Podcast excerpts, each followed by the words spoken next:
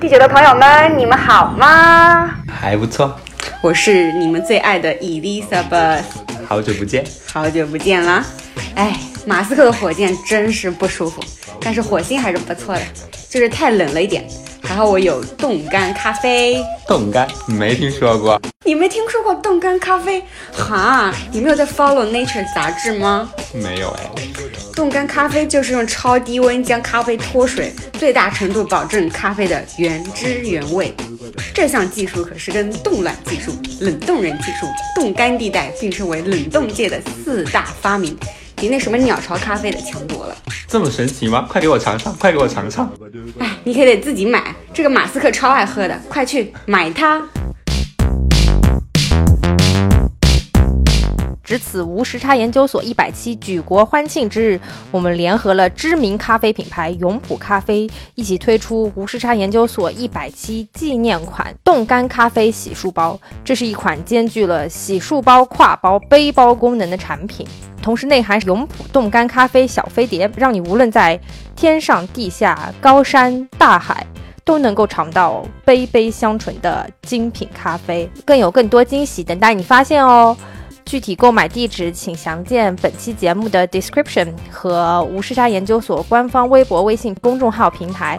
同时，也欢迎大家加入无时差研究所粉丝群，和我们一起多多交流哦。粉丝群加入方法详见本期节目的结尾处。谢谢大家的支持，祝大家新年快乐哦！您正在收听的是无时差研究所。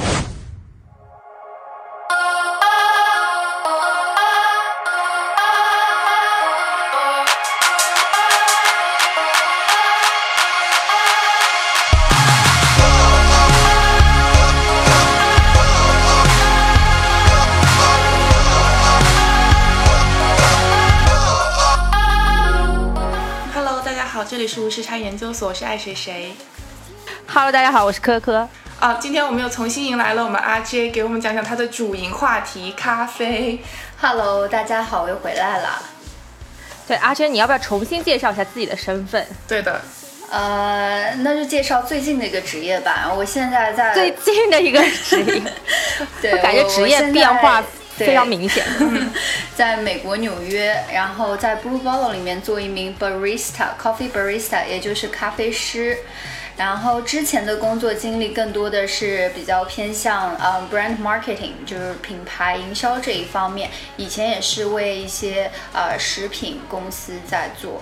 呃，可能 Blue Bottle 这个牌子，国内大家并没有怎么听过的牌子，因为还没有进入中国市场。嗯、但是 Blue Bottle 所有在美国生活过的人，应该觉得 Blue Bottle 在他们生活中占有非常重要的位置。对，对特别是在那个西岸和东岸，就是加州、还有 San Francisco 和纽约这一带，因为 Blue Bottle 出现比较多。现在在整个大中部地区，美国的中西部地区其实还是比较少的。他们比较做的比较多的就是网上的那种 subscription。会送一些咖啡，嗯、但是没有实体的店。对，嗯、所以我觉得有时候纽约的 Blue Bottle，特别是离景点近的 Blue Bottle 会非常多人，然后有很多是游客过来朝圣的，我感觉。是的，就像我我现在工作那家店，它就是在第五大道边上，嗯、然后经常就是属于周末会有很多游客进来，然后扫购十几包豆子，然后买好多我们 Blue Bottle 的 equipment，一定要带有小蓝瓶 logo 的那种，嗯、然后就很开心的要买回家送给亲戚朋友之类的。嗯，是代表纽约和那个西海岸的旅游纪念品。对对对对，有点这个意思。所以人们亲切的称它为小蓝瓶。对对，怎么跟小棕瓶、小绿瓶、绿宝瓶就是那一系列搞在一起？化妆品是不是？对对对对对对。但是大家要认准这个驰名商标啊，不要就搞错假货，对吧？因为好像国内也有一些叫小蓝瓶的。是吗？哎，那个、嗯、对，说到小蓝瓶，我们不得不说现在这个中国咖啡市场上的一个小蓝杯。哦，是吗？就是我们大名鼎鼎的 Luckin，、哦、但是好像小蓝杯这个名字没有 Luckin 本身有名，他好像已经把自己的品牌已经做出来了。嗯，对，所以所以今天我们就是想聊什么呢？我们今天正好请到了我们咖啡行业的从业者，嗯，我们想聊一聊整体我们对于咖啡的认知，嗯啊，然后包括这个中国咖啡行业的变革。最近我感觉有一样新的咖啡的形态又重回大众视野。这个就是叫做速溶咖啡，但是我其实跟很多人都聊过速溶咖啡这这这个东西啊，但是很多人给我的反应就是，啊，雀巢三合一，就是那种还停留在这种加奶精、糖精的这种概念里。对，不过确实现在的这种速溶咖啡，它是以一个新的形态出现的。我知道有很多做的还不错的小众的咖啡品牌，同时呢，一些。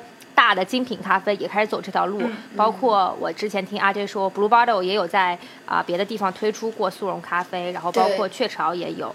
对，所以具体是大概是一个什么样的情况啊、这个到到底是用了什么样的技术，也请我们阿 J 跟大家介绍一下。嗯，好，我我先解释一下 Blue Bottle 跟雀巢之间的关系啊，因为就很多人可能还不是很了解。在二零一七年的时候，就是 Blue Bottle 其实是被雀巢给收购了，嗯，但是不是全部收购，部分收购，嗯，然后所以也作为就 Blue Bottle 会作为雀巢的一个比较高端的品牌形象，在他们的这个整个 portfolio 里面出现嘛，嗯，然后我第一次看到那个 Blue Bottle 出输送咖啡，是因为我那去刷到那个 Instagram 是 Blue Bottle Japan，、他们就出了很多小视频，还有那种美美的画面，就是告诉大家说啊，我们推出一个全新的产品是速溶咖啡，是完全不一样。然后下面写的都是日文，然后我就很崩溃，因为我看不懂，但是我能 get 到他们的意思，就是没有任何添加，然后那些粉末都可以泡出，就是很像你自己做手冲的那种风味的感觉。嗯，然后他们现在主推的是这个，然后不久之后，其实内部消息就是我我们自己员工也会看邮件嘛，然后就知道说啊，原来真的是其实官宣是 Blue Bottle 就是要做这个速溶咖啡，只是说现在现在日本市场先上，美国市场别的市场的话，他们还是在做包装上面进一步的研发和改装。嗯，对，所以其实不久应该很多地区，如果现在有 Blue Bottle，都会可能会出到 Blue Bottle 的速溶咖啡。嗯。嗯，哦，那我感觉就是速溶咖啡这个概念，是不是在亚洲地区反而更火呢？因为啊，因为我之前跟一些美国的朋友聊到速溶咖啡，他们一下子根本想不起来你在说什么，他就觉得说那是爸爸妈妈、爷爷奶奶辈才会喝的对对东西。是，对的确是在呃，通过数据显示，在那个欧美市场比较呃西方国家或者一些比较进步的国家，他们已经开始进入到了一个喝现磨咖啡的时代，就大部分的咖啡的那个饮用方式都是现磨咖啡，所以他们速溶咖啡对他们来说的确是很久远之前的事情了。但是在亚洲的话，因为发展很快，尤其像中国，短短那么几年，可能从速溶咖啡到现磨咖啡，也不共就用了可能三十年都不到的时间。嗯，所以现在又马上回归了这一个速溶咖啡的风潮，就是一个还比较需要帮人洗脑的一个过程，因为可能他们的印象还停留在就是二十年前那种喝三合一的状态，现在就要告诉大家说，我们现在是用一个更先进、更好的技术，能把咖啡呃原汁原味的风味都萃取了，然后他们那个技术是叫冻干。技术，然后冻干技术的话，就像现在很流行的，可能像冷萃一样，它是不通过一个高温萃取的，它是用低温的方法，尽可能的把每一个咖啡豆它原来的产地的风味和烘焙的风味都保留下来。然后你只要注入水和咖啡接触，一切东西都能溶解在那个水当中。嗯，你喝出来的时候也是有芳香、有很好的咖啡的味道的，而不是说只是一杯可以提神的水而已。而且我看他们很多都是搭配一些，比方说什么 sparkling water 啊，嗯或者是搭配椰子水呀、对然后或者是倒在冰淇淋上呀，就有很多新的玩各式各样的吃法。对对对的的对对，我之前也问过一些朋友，然后他们说他们喜欢这种冻干粉的主要的一个原因就是你喝的方式很多，而且你不一定要用热水，因为很多人就喜欢喝冷咖啡，啊对对吧？但如果你是是一些别的，就比如说是挂耳啊或者手冲，你就只能是热的，然后你可能再去放在冰箱里冻一下或怎么样，但放凉。对，但就是这个过程就等很久。但这种冻干粉的话，你可能就直接可以用冰水冲，嗯或者放在牛奶里，对吧？或者放冰牛奶。对，它的那个及时性以及它呃产品形态的延伸性就比较更多元化一点。嗯我觉得这个的确也是。我觉得是对咖啡行业来说造成了一个比较革命性的一个冲击吧。嗯，这速溶咖啡提供了一个新的饮用咖啡的场景，就是说你不管出去旅游，去到别的场景，当你没有一些好的咖啡店可以就在你身边，你可以马上走进去拿一杯咖啡的时候，那它就在你身边，所以是为那种喜欢便利、快捷、没有时间的人提供了一个新的选择。对对，特别是如果说你已经 develop 了一个对咖啡的要求。然后你出门的时候，嗯那你还是想要能够享受到这样高品质的咖啡，是的，那就是一个很好的代代替品。像我就是回不去了，我就是 喝到咖啡越来越多，觉得喝到好多就是很好喝咖啡以后，让我再回去喝，就是以前的所谓的连锁大品牌，我觉得喝不下去了。对啊，还不如不喝，对吧？嗯，这个冻干速溶咖啡，国内其实有不少做的还不错的品牌啊。对，我知道我们 RJ。遍尝所有品牌，要不然也请 RJ 对稍微推荐介绍一两个你觉得还不错的。呃，我我现在其实也是刚刚，因为这个呃热潮刚开始嘛，然后我也是在研究，想说尽量搜集市面上比较好的这种冻干速溶咖啡来尝试一下。然后我现在知道有两家做的比较大的，一个是三顿半，他们其实已经很有名了，还有另外一个是永璞。然后我当时也是在淘宝上关注到他们的，然后一下就被他们的包装。吸引了，就是就好可爱啊！就是坐的小飞船五颜六色，然后也看到他们有跟很多的画家、艺术家有做整个呃 cross collaboration 的那种合作款，我觉得哎好有意思。不过说到这里。来，爱谁谁，你要不要公布这个激动人心的消息？就是必须要非常非常荣幸和隆重的介绍，就是我们要和永璞出一款合作款的咖啡。这这里要值得一提的是，我们这次合作的就是我们刚刚提到的那款冻干速溶咖啡。对，啊，对，它是叫做小飞碟，啊，然后做成一个个小飞碟形状，然后我们啊会以无时差研究所的形式把它呈现出来。对，然后希望到时候大家可以。这个多多支持，因为毕竟是我们一百期和两周年的纪念款。是啊，我觉得这个数量有限啊，啊预购从速啊。对，而且是一个非常好的时间点，因为就是过年了嘛，大家都可能要回家看看亲戚朋友、爸爸妈妈。我觉得是一个非常拿得出手的又很精致、很漂亮的小礼物，啊，也可以分享一下你生活中的点滴嘛。如果你是个咖啡的爱好者，那你也会想要把你喜欢对咖啡这种喜爱分享给你的亲戚朋友，让他们也能够跟你一起体会。对，主要的购买渠道就是呃永璞自己的官方淘宝。还有包括无时差研究所的微信公众号小卖部和无时差研究所微店。对对。您正在收听的是无时差研究所。呃，所以我们特别想问说，你当初为什么会进入咖啡师这个行业？是什么样的魔力吸引了你从事这样一份工作？嗯。魔力是肯定有的，因为我自己以前就是一个重度的咖啡爱好者，就是不仅每天会喝咖啡，而且就是去到每个咖啡店都还要想找咖啡师聊一聊，问一下啊，你们这是什么豆子？尽管现在想起来，当时其实真的知之甚少，但就是很喜欢那种。呃，在咖啡店的感觉，感觉有了咖啡就可以唤醒你的一整天。嗯，然后就是，其实也很简单，就单纯是因为热爱喜欢，然后再加上正好自己，呃，又从中国有一个契机又要搬回到纽约这边，所以我想说，哎，要不就趁这个机会尝试一下自己一直想做，但。从从来没有机会去尝试的嘛，因为之前也一直都是做办公室比较多，做 marketing 这种，然后就感觉为什么不能 hands on 一点，就是更呃接地气一点，就在咖啡店里，你既然那么喜欢跟咖啡师聊天，那为什么不就做一回咖啡师，体验一下这是什么感觉？因为我觉得，嗯，就是人生在于体验，因为这些所有的体验都会内化成。你自己的一部分，就是变成你是一个什么样子的人。而且在在我们年轻的时候，我其实觉得现在年轻人，我已经是有点上年纪了，就是那种刚毕业啊什么的。就是我觉得，如果你们有真的很想尝试的东西，就是呃尽快的去尝试。虽然说在传统意义上来说是会走一些弯路的，不是说呃你的所谓的你的呃职业发展是一个垂直上升的状态，但这是你自己作为你自己一个人生经历的一部分。你只有当你尝试了，你才可以说知道说啊，这个东西是不是我真的喜欢，还只是说这只是一个我的欲望而已，就是因为别人都喜欢我才喜欢。所以生命在于尝试，大家喜欢什么就赶紧去做。对，因为今天录节目之前，就我跟阿 J 也稍微聊了这个话题，就就他这样讲的时候，就让我想到科科跟我我们俩开始做这个电台的时候，也是一种有一点小冲动，然后就开始尝试，但是坚持下来以后，就觉得它是生活中必不可分的一部分了。而且，就算你尝试了，你觉得这个东西我不喜欢或者不太适合我，也没关系啊。没关系就是至少你已经排除掉，为你的生命排除掉一个选项，或者说你至少可以有资格说为什么这是因为什么东西我不太喜欢。对对对，你可以继续再调整方向，呃，往别的方向走。来自两位老阿姨的说教。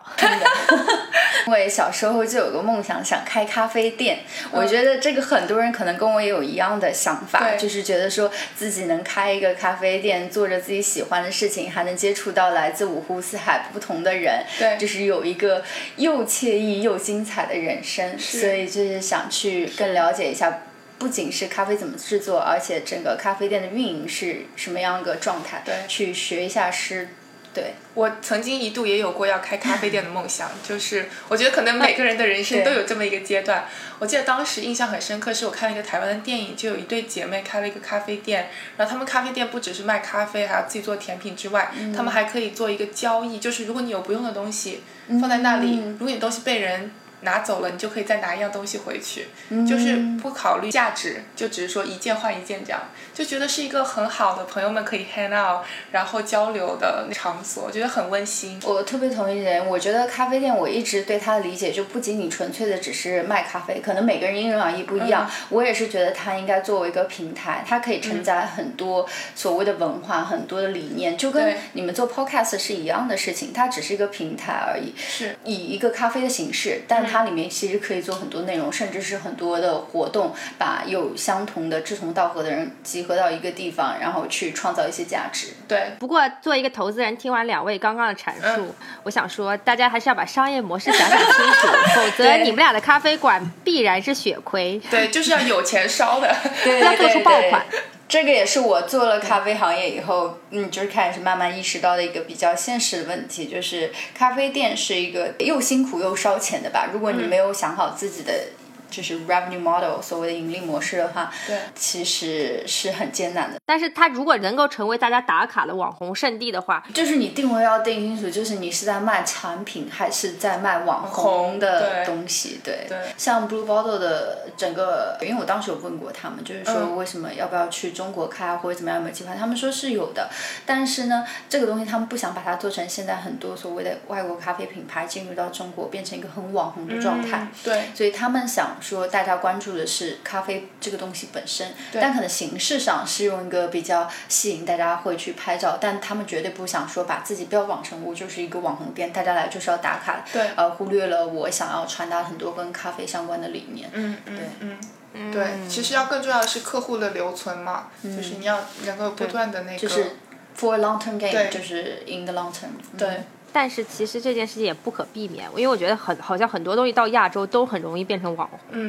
就是你你你说 Blue Bottle 现在在韩国是不是网红呢？还蛮网红。很网红，你知道 Blue Bottle 在韩国开的第一家店超夸张，我是听他们说，在开店前的前一天晚上九点钟，就有人在门口排队，嗯，就跟买苹果手机、新买手机一样的，就前一天晚上就在门口排队，但其实就只是一杯咖啡而已。对然后到整个开业的前一两周，差不多平均排队时间都是两个小时。然后买一杯咖啡，嗯，只是为了买一杯咖啡而已，然后拍个照片。不过这也是因为 Blue Bottle 早就名声在外了。是，嗯，Blue Bottle 他们其实在整个亚洲，现在日本、韩国，他们做店的整个包括装修布置，其实是想结合。当地 local 的所有文化和建筑风格，所以他不会说我要在一个 shopping mall 里面建一个自己的店，他就是想要在那种小街小巷，然后甚至把一些当地的老房子做一些改造，嗯做成了 Blue Bottle，就是在社区里的一个状态。嗯不过到目前为止，一切都还 OK 吗？还依然热爱着？因为我相信工作本身应该有让你会有很多，就是可能磨会一灭些热情的那种，对对对对，或者是有一些太过于消耗的东西。嗯，对，就是同意你说的，就是工作本身肯定是一个比较繁琐以及。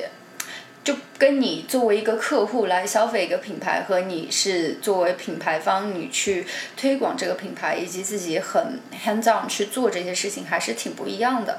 但我觉得所有的工作都是一样的，就是你。可能一直支持你做到现在，就是因为你那很喜欢的百分之五或者百分之十的闪光点，但大部分的百分之九十都是你需要为这个闪光点去做一个后盾或者准备的东西。它可能是一个比较枯燥，或者说是让你感受到很多压力或者很辛苦的一个状态。但当你有足够的热情，觉得说这些都是值得的，那我觉得那个工作就是一份好的工作。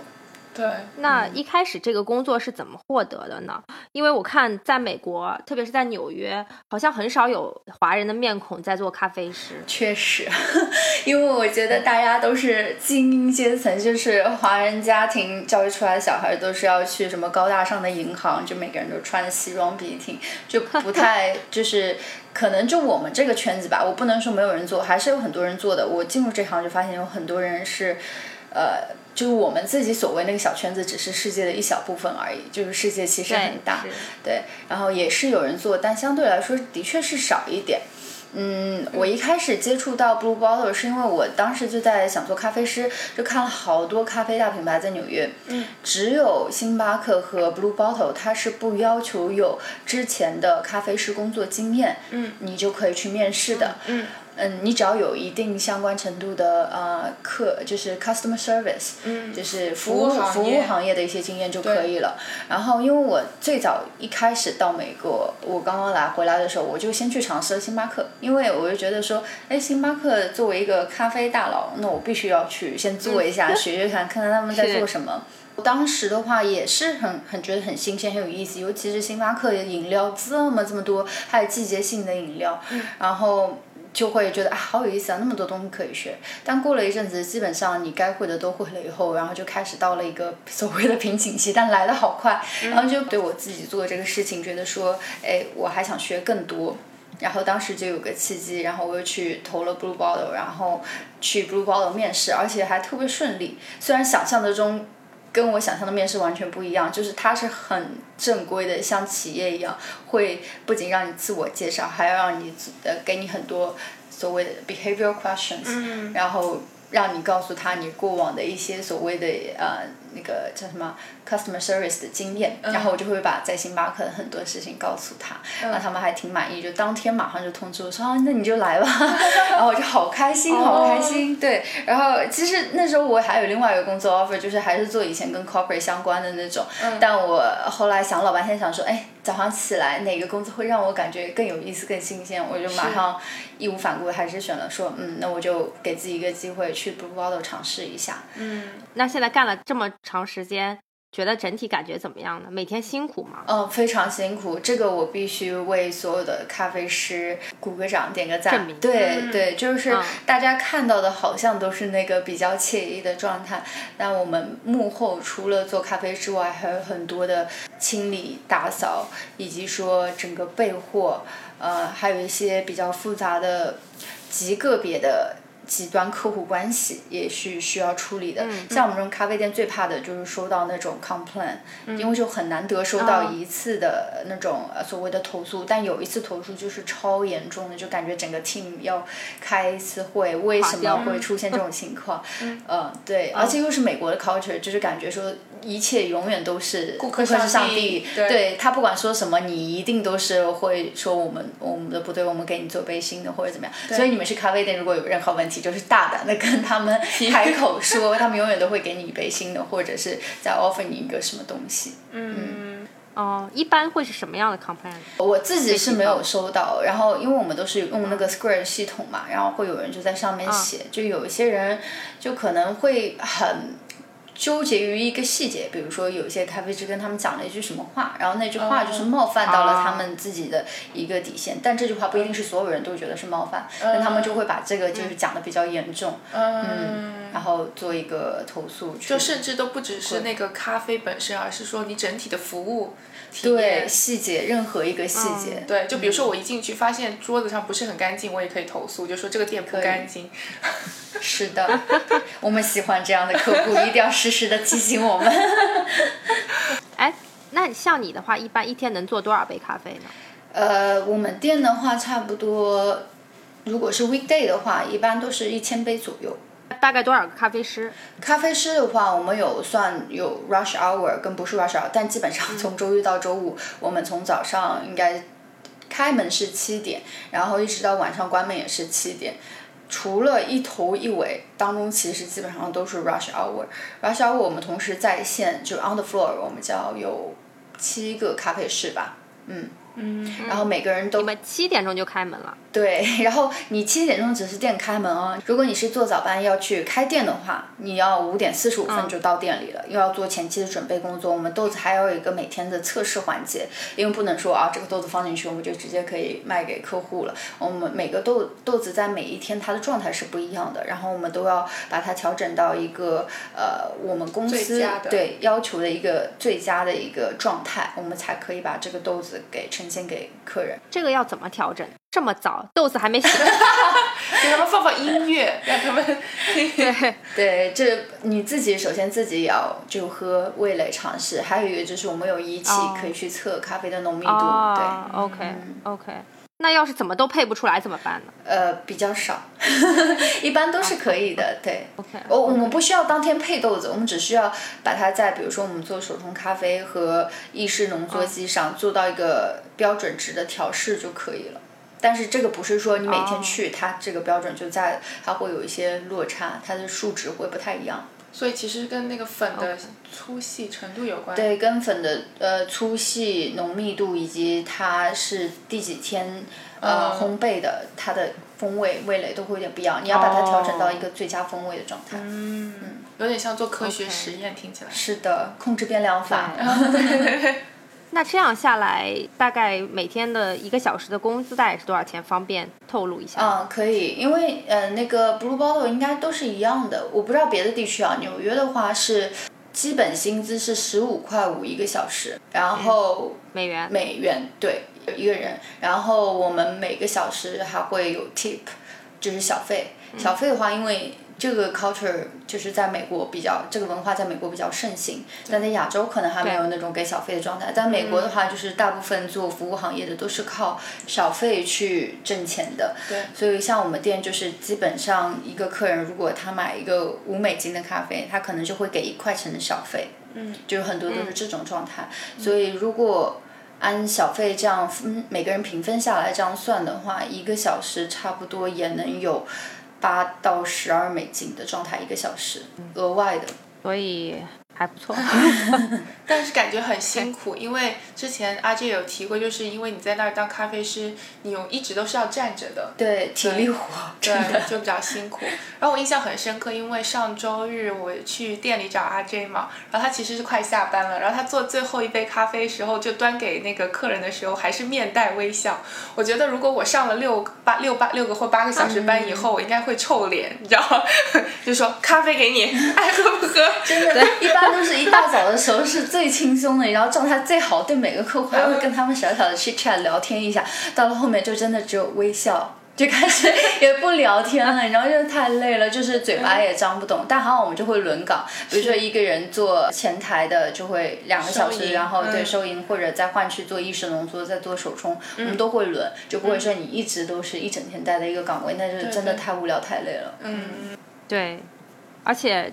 你看阿 J 就是有这个服务行业的意识，对对对，有这种，就是哪怕内心骂成了鬼，然后但是表面上还是要保持微笑。对，那人家会不会觉得我哎，不过像你们，你们中间应该也有休息的有 break，对，有休息，然后让你吃个饭什么的，要不然太惨。您正在收听的是无时差研究所。你你们了解到的说，整个咖啡行业到底是经历了怎么样一个变革？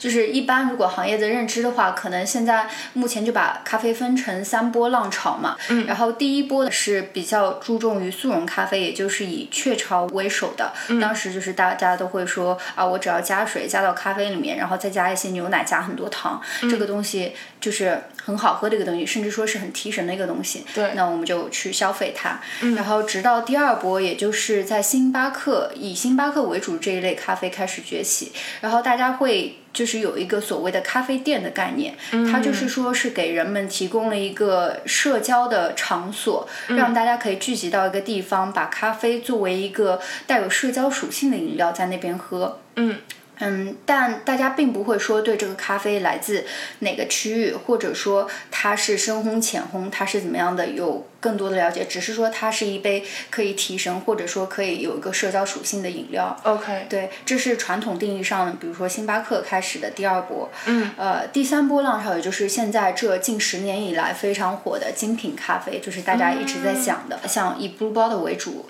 它其实最早起家是在零二年、零三年的时候，嗯，但是它真正开始遍地开花，也就是最近这五年的事儿。嗯然后以 Blue Bottle 还有大家可能也知道 Intelligentsia 跟那个 Stumpton。Stumpton 好像国内是叫树墩子吗，不知道，好像是叫树墩子。对，Intelligentsia 我有看到一个翻译叫知识分子。啊，是吗？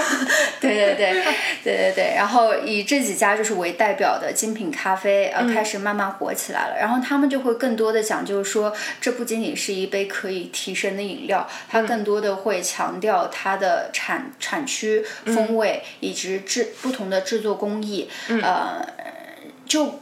比较像那个红酒，就开始像红酒的概念，就是说你会更想要去了解这个咖啡它背后的故事。对，嗯，对，然后再接下来一波可能是第四波浪潮吧，就是现在有一些所谓的黑科技，就像你刚刚说的会，呃有一些。返回到第一波浪潮也是速溶咖啡，但是它的概念又是更不一样了。它的黑科技可以保留到咖啡原始的很多的风味，风味对，嗯让让你就是在喝速溶咖啡的时候，也感觉像在喝一杯新鲜的手冲，这是他们现在比较想要达到一个目标。所以现在市面上就有很多各种各样的黑科技，以及说跟。呃，咖啡跟别的产品的结合，比如说在美国的话，大家都很喜欢喝蛋白质的那种运动饮料，嗯，它就会也有一些品牌就会跟那种 protein 做一个结合，就是 coffee plus protein，、那你就说喝一杯咖啡，你又能像补充了蛋白质，又能喝咖啡，对，对这种概念。那中国现在整个咖啡市场大概处于一个什么样的阶段呢？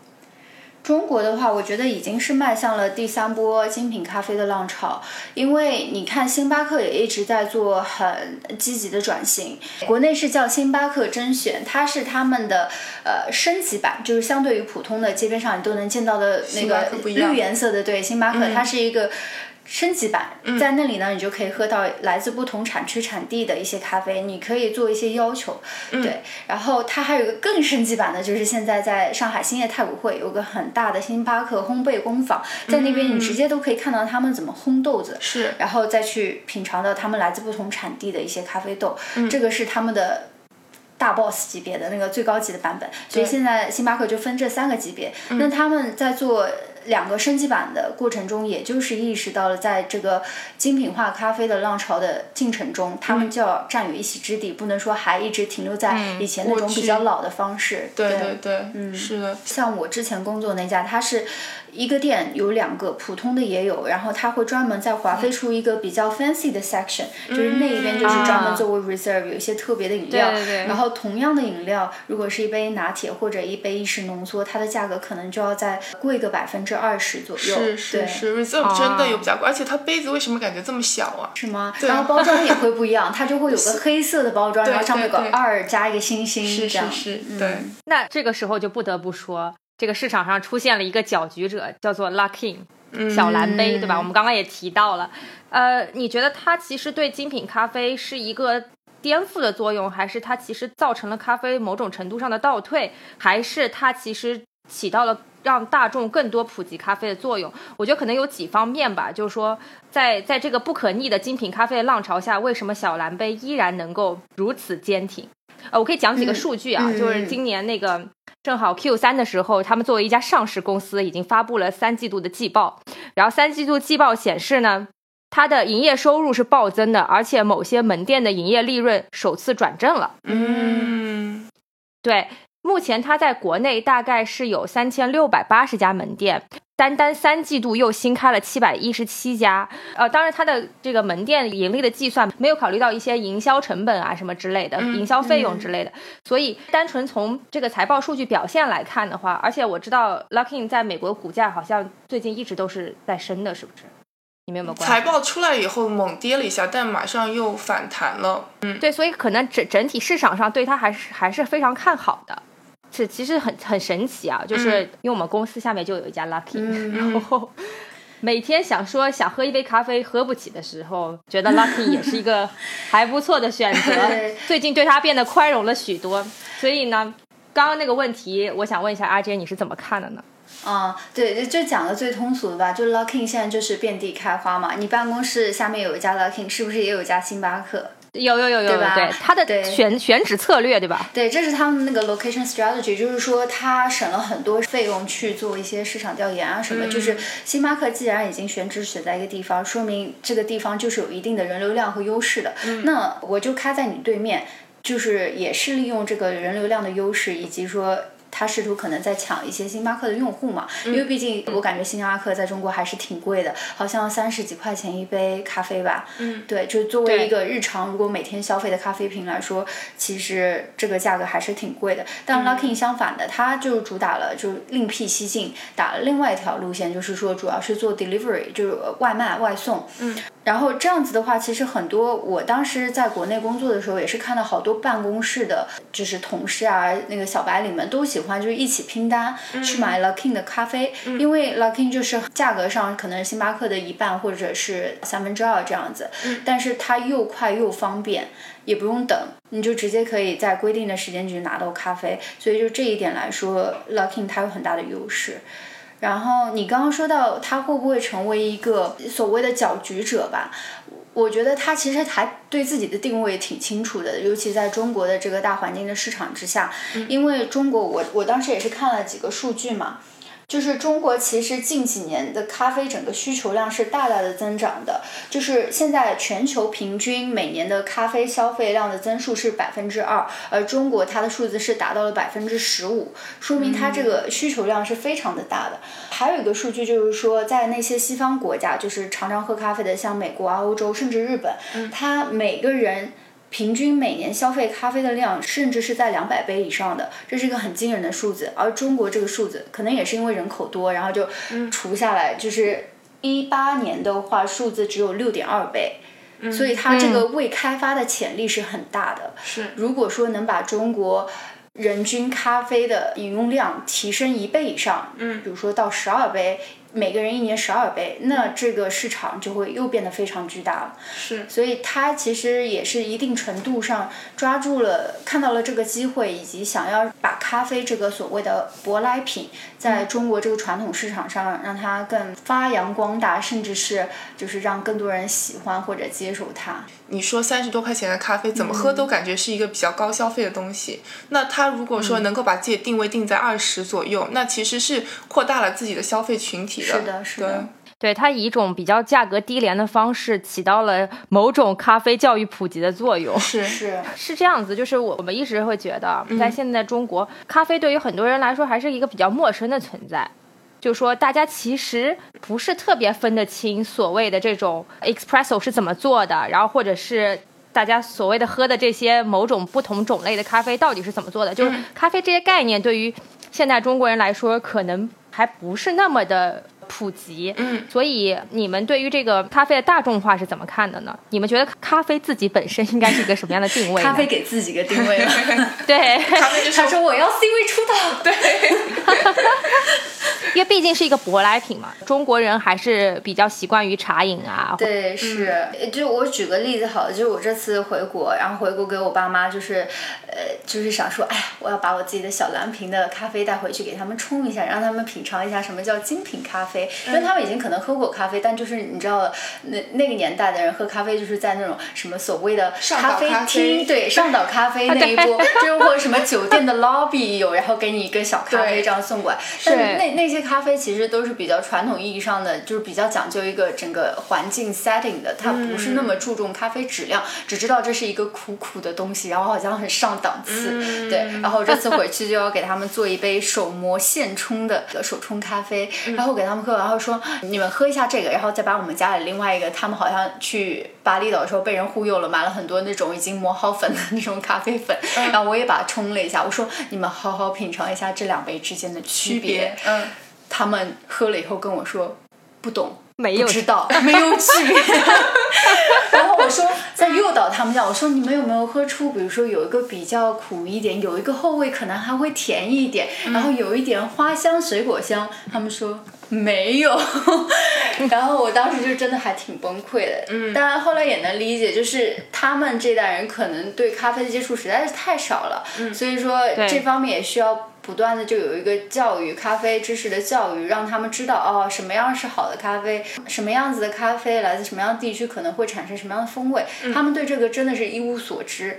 所以说，这可能现在很多中国人就像你说的，就都处于这个状态，只知道它是一个黑黑的可以提神的浓缩液，但并不知道对对它真正是，甚至它长什么样。它是一个果子呀。对，它是一个 cherry，它长得很像小葡萄和樱桃很像的一个小果子，种在树上，然后就基本上大部分咖啡豆现在都是人工采摘的，对，然后摘下以后，它要把它的壳给去了，然后你们现在喝的那个咖啡的豆子，它其实就是种子，对对，它是叫种子，然后它就把这个种子烘焙了以后，才变成那个黑黑的咖啡豆，对，所以很多人可能连这些完全都是没有概念、不知道的，对对。对，就是刚刚阿 J 提到就是爸妈那一年代，我突然想起来，我以前我真的彻底忘记了，就是像我小学、初中的时候，会经常跟我爸妈去咖啡厅，然后他们都会点那种什么蓝山咖啡啊，什么什么的，然后他们冲泡是那种法式还是那种法压壶吗？不是法压壶，是那种银色，有点像在下面加热的那种，有点像一个煮虹吸的那种水的那种，然后会倒出来。哦，我都不知道，我现在都没有再见过，就铁的，反正。然后那摩卡壶。哦，有有可能，对，是摩卡壶，然后一定会加那种奶精什么的，就是以前，啊我现在都没有办法联想当时喝的咖啡和我现在喝的咖啡是一个东西。呃，所以那一袋咖啡现在去哪儿了呢？为什么再也见不到了呢？其实还是有人在喝的，就是不适合我们这个年龄层。对，就可能我我们这个圈子年轻人已经慢慢就是对咖啡的了解越来越多，包括说接受西方文化的程度也越来越高，就是对咖啡的要求可能就是要我要无添加的，我是不要加糖，不要加什么那种所谓的奶脂咖啡伴侣的，我就是要么就是加新鲜的牛奶，要么就是喝清咖。嗯。要的就是原汁原味的东西嘛，甚至说还会讲就是说我要一杯是浅烘的还是深烘的中烘的。对，我记得我小时候第一次接触咖啡啊，就是喝。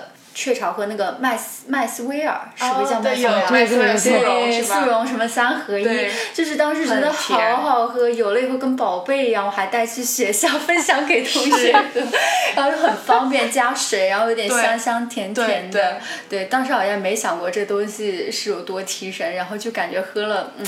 非常好像小资情调的感觉。当时好像雀巢他们也是八零年代中国的时候就第一波就进来了做那种三合一的速溶，直到后面是一九九九年的时候，星巴克第一次在北京开了一家店，然后这时候才会大家意识到说，哦，就是我们开始有咖啡厅这种概念，而且那时候的词你讲咖啡厅，这个词。一听就是很上一辈的感觉，就很洋气、很高大上的那种。对对。对，现在都叫咖啡店，以前都叫咖啡厅，还要有那种 waitress 什么 server 来帮你，对对对，弄咖啡的这种。对，然后那时候星巴克开始以后，这应该可能二十多年吧，对，二十年也算是培养了一大批嗯。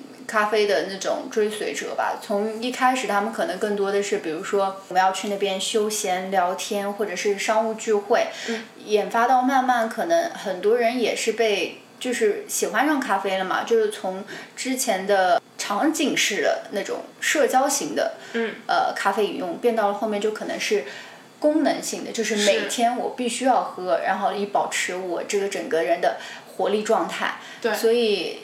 我觉得星巴克对中国的整个咖啡市场贡献是非常大的，对，就培养了一群忠实的咖啡拥护者。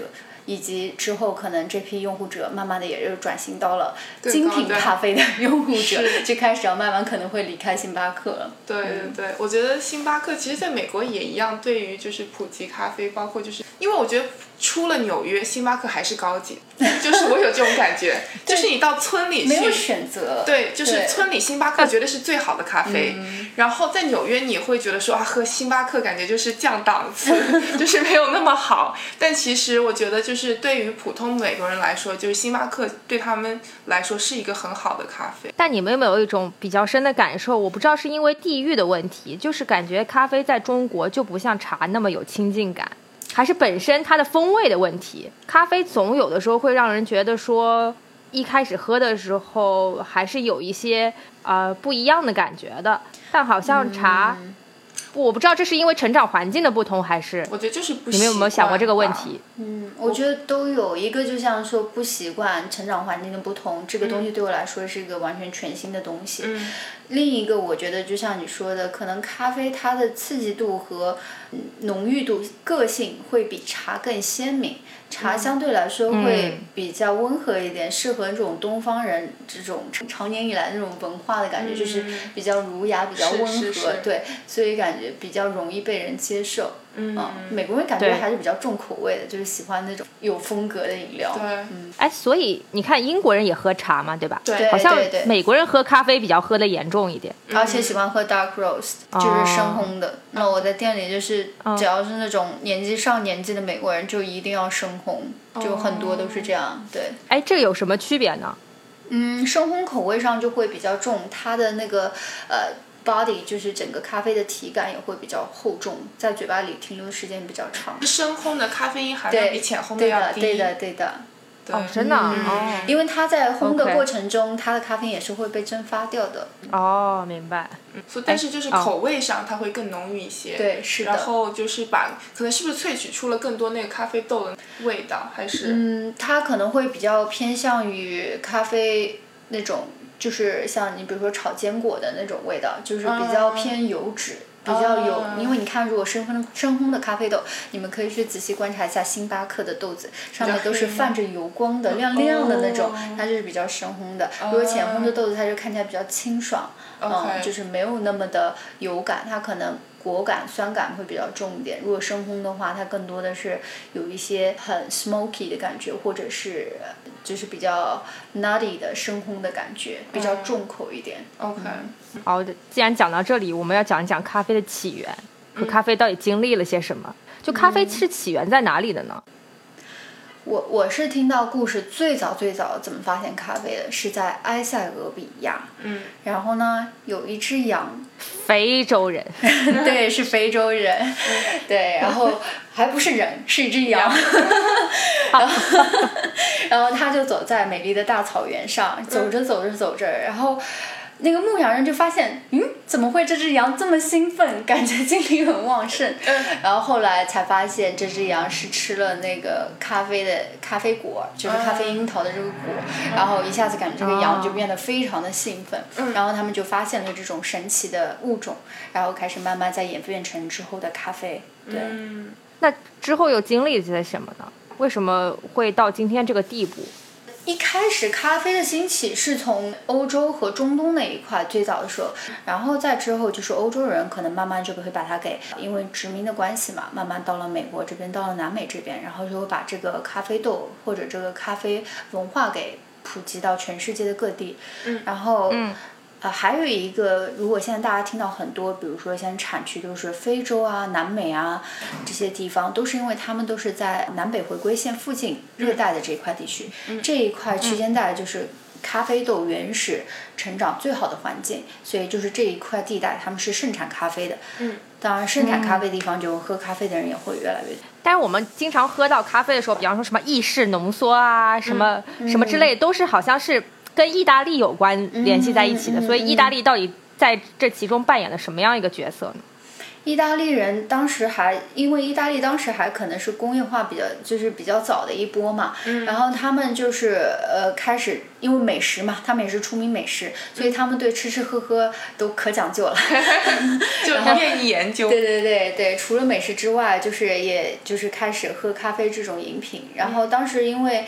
第一波好像那种做意式浓缩的机器也是从意大利那边出来的，就是他们研发了这种所谓的 espresso 的机器，可以让咖啡变得更快，而不是就是手冲的这样一杯一杯的这种速度就比较慢一点。他们把它变得比较商业化一点，所以当时意大利人就开始做这种所谓的意式浓缩。By the way，可以普及一个知识点，想到了就是你们看到很多地方会不会写 Italian roast？嗯，就是意式深烘。对对对，因为意式深烘是一种非常深的烘焙方法。对，就是但意大利人就会特别喜欢这种很深烘的饮料。嗯，也还有什么 French Rose。对，French Rose 会比 Italian Rose 要稍微浅一点点。嗯，对啊，意大利人就很喜欢喝咖啡，然后做意式浓缩，而且他们就觉得拿铁啊、cappuccino 都是早上喝的饮料。我之前有问过一个意大利人，他们就每一顿饭之后都要喝一杯咖啡，然后只会在早上的时候选择喝一杯 cappuccino，然后中午和晚上都会选择喝意式浓缩。对，嗯，对，就喝一个超小超小的一个小杯子。是的，是的。所以美式是美国人发明的吗？对，Americano 就是很美国。对。美国人要讲究大杯子，对对对，量大，是，看起来感觉这个价格大杯放超多水，对，超多冰，对，就是意式浓缩加水嘛，是。所以这个就说到了，咱们为什么要喝咖啡？为了醒过来。是真的，你你这个，你这个还是停留在 basic 需求层面，我们要听听这个专业人士到底是怎么评判咖啡的作用的。对我，我觉得咖啡对于不同的人有不同功能吧。嗯。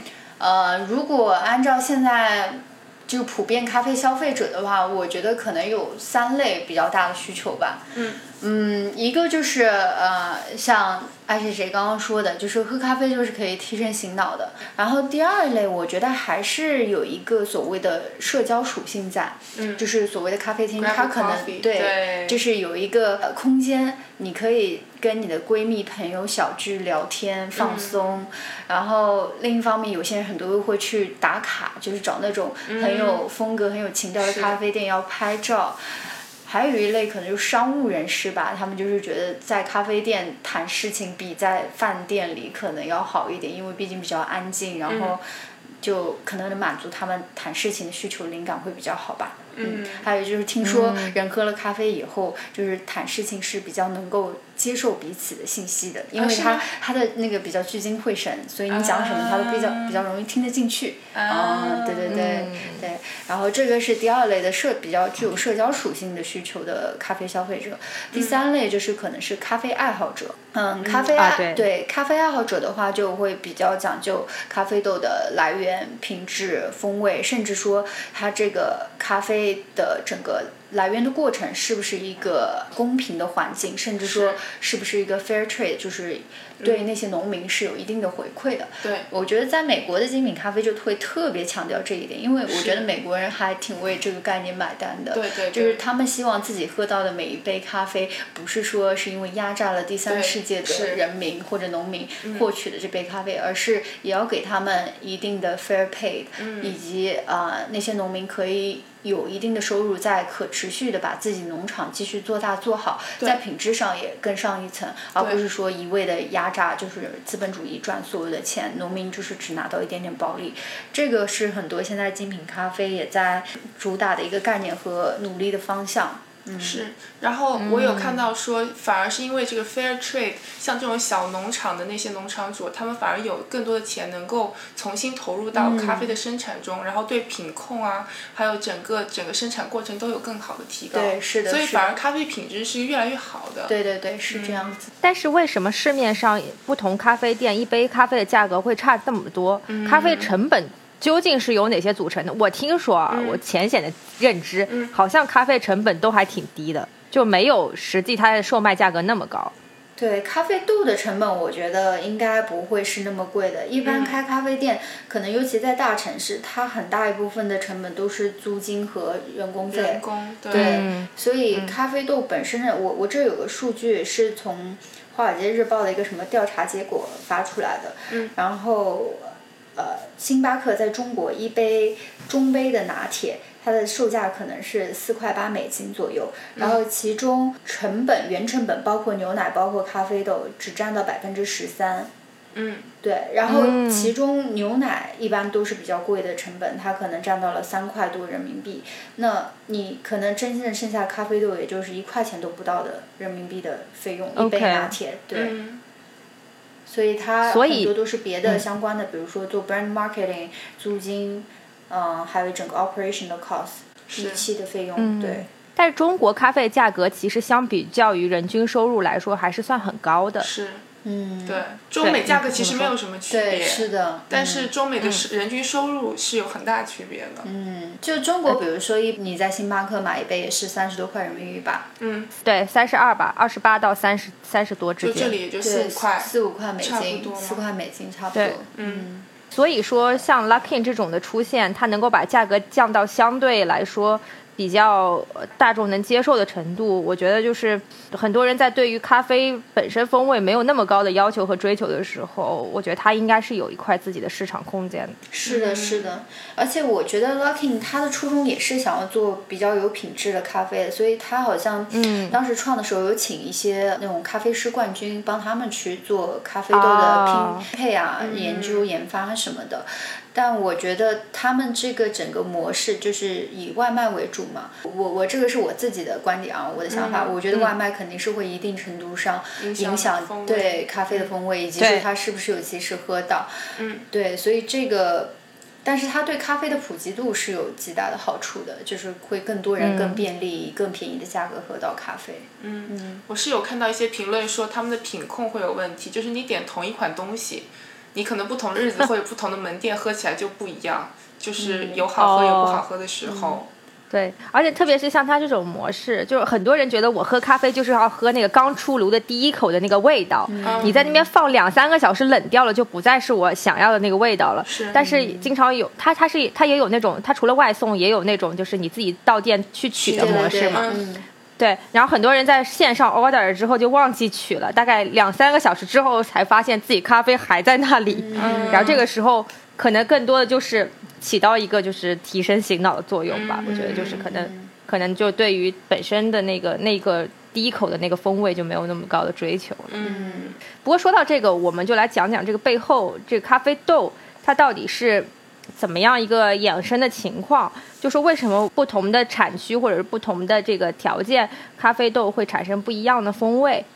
对，嗯，对我我觉得如果说要影响整个咖啡到你手上这一整杯过程中能影响它的因素，可能主要就是由五个吧。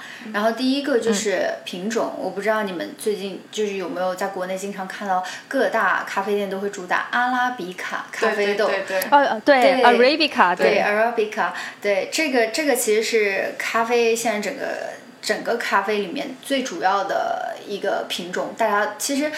不能说它是更高端的一个品种，但是呢，它的确是呃风味上会相对比较好的一个品种。还有另外一个也是量非常大非常大，叫罗布斯塔。对罗布斯塔对，嗯它这个咖啡品种主要运用在商业咖啡比较多，就像早期的速溶咖啡，很多都会用 Robusta，、它相对于种植的海拔度会低一点，抗病能力也比较好，所以在获取的价格上也会比 Arabica 低一些。嗯，嗯，对，然后很多现在公司就会主打自己是 Arabica 的咖啡，就感觉特别的高端，但其实大部分现在很多市面上是。对都是用 Arabica，Arabica 对。也有分就是好和不好的，嗯。所以对，就是这一点也。就是不希望太多消费者就是为这个所谓的概念买买单，对对对对对。这 Arabica 是一个豆子的品种还是指什么？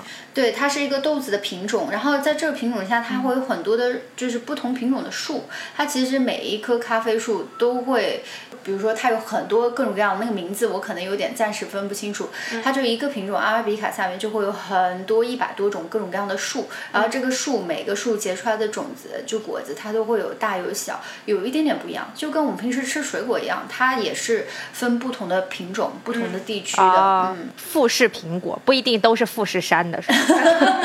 对，它可能就是这个品种移栽到别的区域也有，对，没有说一定说这个品种只是在某一个地区种，对。嗯然后第二个会影响整个咖啡风味的话，就是大家比较熟知的地区。地区的话，因为不同地区呃它的气候啊、湿度啊都会不一样，所以这个也会极大程度上的影响整个咖啡的风味。比较热门的三大区域咖啡种植区域就是一个是南美。一个是非洲，还有一个就是东南亚这一块儿。嗯，对。然后这三个产区的话，可能也会有比较所谓的现在大家如果 in general 的一些风味的定义吧，比如说非洲的，你就会想到那种比较 fruity 果酸明亮系的。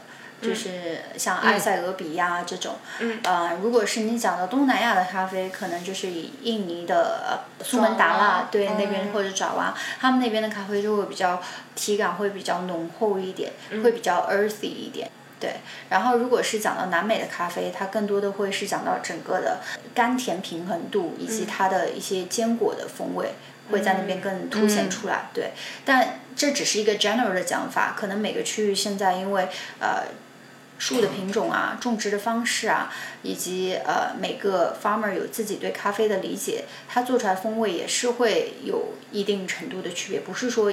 这一个地区就一定是产这个风味的。嗯，哎，为什么这些产区都在感觉经济不是很发达的地区？因为好像没有听说过什么。呃，美国在种豆子，美国夏威夷有种，加州也有种。哦，夏威夷有种啊，那可能还是纬度的问题。对，嗯，但我觉得也是跟你农种农业有关吧。对，我觉得加州肯定还是产量少，很少有听到加州的，可能就对，就很小，就这种超精品，就是那种一磅豆子很贵的那种吧。Made in America。您正在收听的是无时差研究所。好了，我们有豆子了，对吧？我们已经获取了豆子。那下面一步是什么呢？下面一步的话就是 process 整个处理。处理的话，就是你们肯定也经常听到，你去咖啡店的时候，人家会跟你说啊，这是日晒的啊，蜜处理的，水洗的。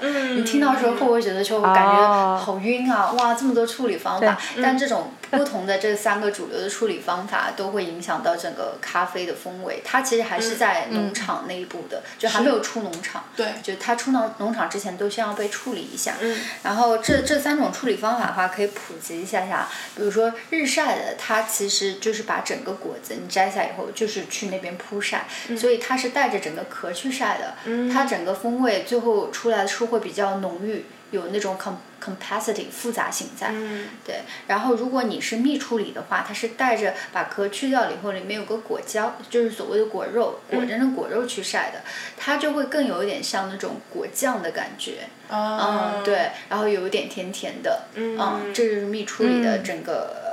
Profile 还有一个就是水洗，水洗的话，我个人也会比较喜欢，它就是很容易做品控，因为它是把所有的壳和果胶都去了以后，只剩下那个咖啡豆本身，就是把外面都洗干净，然后再拿咖啡豆去晒。嗯，那它其实相对来说做这个产品的控制就会比较好，它处理起来整个豆子冲出来味道也会比较干净，就比较明亮，会比较偏果酸系。嗯，处理完了以后，它就会开始打包。打包了以后，这是所谓的生豆。生豆以后呢，它就会送给很多咖啡店比较讲究的精品咖啡店，现在都有自己的烘焙工坊。因为烘焙是非常影响整个咖啡豆最后形成的风味的，所以他们希望自己能够在这个流程当中也能有自己的主导权，所以就会自己来烘这个豆子。烘焙的话有分深烘、中烘、浅烘。然后现在其实整个大的流行趋势就会从很早以前的深烘，慢慢慢慢就是往浅烘的方向走。对对，嗯，对。然后浅烘的话，一般它对整个咖啡豆的风味保留会比较好，所以你更能喝出这个咖啡豆原始的本身的一些味道，甚至说可能有点涩涩的感觉，有点偏植物系的那种感觉。嗯。它会比较可能偏比较明亮、比较酸的感觉。嗯。然后你越烘越深的话，它可能更多的是有一种 smoky，就是烟感，或者说有一些嗯那种油脂感和奶油感出来。嗯。对那种的话，一般比较适合做意式的浓缩咖啡。嗯。对。然后，所以意式的一般都会用深烘比较多。嗯。嗯，但也有很多现在新的精品咖啡开始用。比较浅烘的单单一品源的豆子去做意式浓缩，因为如果你做的好的话，也会出来很不一样的风味，有那种花香果香出来。对。然后第五个影响咖啡风味的元素呃因素就是整个萃取，那也就是那个豆子到了店里以后，它是怎么样从豆子呈现给客户到一杯咖啡的整个过程，这就会涉及到呃咖啡师这个环节，以及你是用什么方法去萃取这个咖啡。那萃取咖啡现在就有很多种，可能你们市面上能听到很多种意式浓缩啊，然后或者是手冲咖啡，或者是虹吸壶，或者是冷萃。这都是不同同的方法去萃取这个咖啡，然后不同的咖啡师也会有不同的手艺工艺，以及他们自己对这个咖啡的理解，然后最后呈现出来的咖啡味道也会挺不一样的。那我我就分两类吧，一类是比如说你在家里做，自己可以做的一些比较简洁的一些萃取方法，呃，有手冲咖啡，有法压壶，还有摩卡壶，然后。比较常见的，可能大家自己在家里做的话，就是摩卡壶和法压的话，他们都是直接让水和咖啡有一个最直接的接触，然后最后进行一个过滤，然后萃取出来的。它相对来说，摩卡的是最浓的。比较接近于意式，但是没有像意式那么浓。你自己在家里也可以做。摩卡壶应该去各个大商店，他们很多人都会卖咖啡器具，也都可以买得到。对。法压壶的话，相对来说会比摩卡壶做出来的会淡一点，它就很像一个泡茶的过程。对对对。你就把咖啡磨成粉，然后扔到法压壶里面，然后再倒上热水焖焖煮个四分钟，再把那个粉都过滤掉压掉，最后萃取出来那个液体，它就是法压壶做出来的咖啡。对。它一般都是比较浓郁的。比较深一点的颜色，从外观上看起来，嗯，对。然后我一般会比较建议说，你可以搭配一个牛奶，这样去饮用，呃，发芽壶发芽出来的咖啡。嗯。还有一种就是现在很流行的，每个人都在说的，我要在自己家里做一杯手冲咖啡。对，手冲咖啡它就是。我感觉很多人喜欢它，也是因为它有一个非常强的你自己在每一步要花上你自己的呃手工制作的一个过程。对。它可能全程大概是五分钟左右。嗯。你你就会买一个像漏斗一样的滤杯。嗯。滤杯以后，你你然后也是把咖啡磨成粉，然后相对比较细一点粉，它有个滤纸，然后你把咖啡放在滤纸里，再放到滤杯里，然后最后你就是会有一个长嘴的那种呃专门做手冲咖啡的那种。壶，然后进行差不多三到五分钟，均匀的、匀速的将水与咖啡充分的融合，然后咖啡液体会再从那个滤纸过滤了以后流到下面的杯子里，然后它就形成了一杯手冲咖啡。它相对来说，它的体感是非常的干净的，风味也是比较明显的。嗯，对。那我们说的那个冷萃。是怎么样一个操作过程？嗯，说到冷萃，我觉得冷萃也是非常适合家里自己做的。它只需要一个冷萃的工具以及。咖啡豆，你咖啡豆它一般磨的粗细会相对来说粗一点，嗯，然后磨好了以后直接放在一个有一个所谓的过滤网的一个小的容器里面，然后再与水充分的接触八到十个小时，放在冰箱里，嗯，然后你再把它取出来，把咖啡渣渣拿掉，然后你就是一杯完整的冷萃咖啡液，是，对，然后如果去咖啡店的话，嗯，比较常见的就是嗯大家都会叫的拿铁啊、卡布奇诺。或者是 cortado，我不知道你们有听过 cortado，中文叫什么？我好像知道这个。对，它就是会比。呃，cappuccino 再少一点点奶，但是又比 macchiato 再多一点点奶。嗯。它的奶量一般跟那个意式浓缩咖啡是差不多的那种呃液体量。嗯。就如果不是那么喜欢喝奶很多的人，可以尝试呃 cortado。然后比 cortado 奶再少一点的就是 macchiato，它就是一点点在 espresso 上面再加一点点的奶泡。是。嗯。嗯，还有什么 flat white？对，flat white 其实它的奶量是跟 cappuccino 是一样的，只是说 cappuccino 传统意义上对有很多奶泡，但 flat white 就是没有奶泡的。对，嗯，这些都是需要一个所谓的咖啡机器，对吧？就是。对对，这个就是成本，成本成本上也会相对来说比较大，但现在也有很多人会买那种家用的小的意式浓缩，就是也可以在家里做，打打奶泡什么的，对对对，享受一下做咖啡拉花的乐趣。乐趣。对我一开始也是最早也是因为很喜欢咖啡拉花，我觉得这是一个即时艺术，就是它不是一个可以，比如说被。就留在一个地方，你说它就是几秒钟，然后每个人做出来也不一样，全世界只有一次的一个艺术的东西，然后你就可以把它喝到肚子里。是，对的。对，意式浓缩它其实最大的一个区别就是它是通过通过蒸汽压力对过滤咖啡，对这个是跟家里的手冲有非常大的区别，所以为什么我们？巨大的投资是。在那个机器上，是，而且一般贵的机器，它的一个优点不是说啊，我做出来的咖啡有多少喝，它的最大的优势就在于它的稳定性，它做一千杯、一万杯，它都能维持在一个一个压力上，哦。或者说一个水准上，这是贵的咖咖啡机的一个原因所在。嗯。对，嗯。呃，我觉得家用的那种小的意式浓缩机，它可能就是。自己家里用是完全够了，但如果是去店里每天要卖个几千杯咖啡，这可能机器马上坏受不了。掉了。对对，承受不了。对。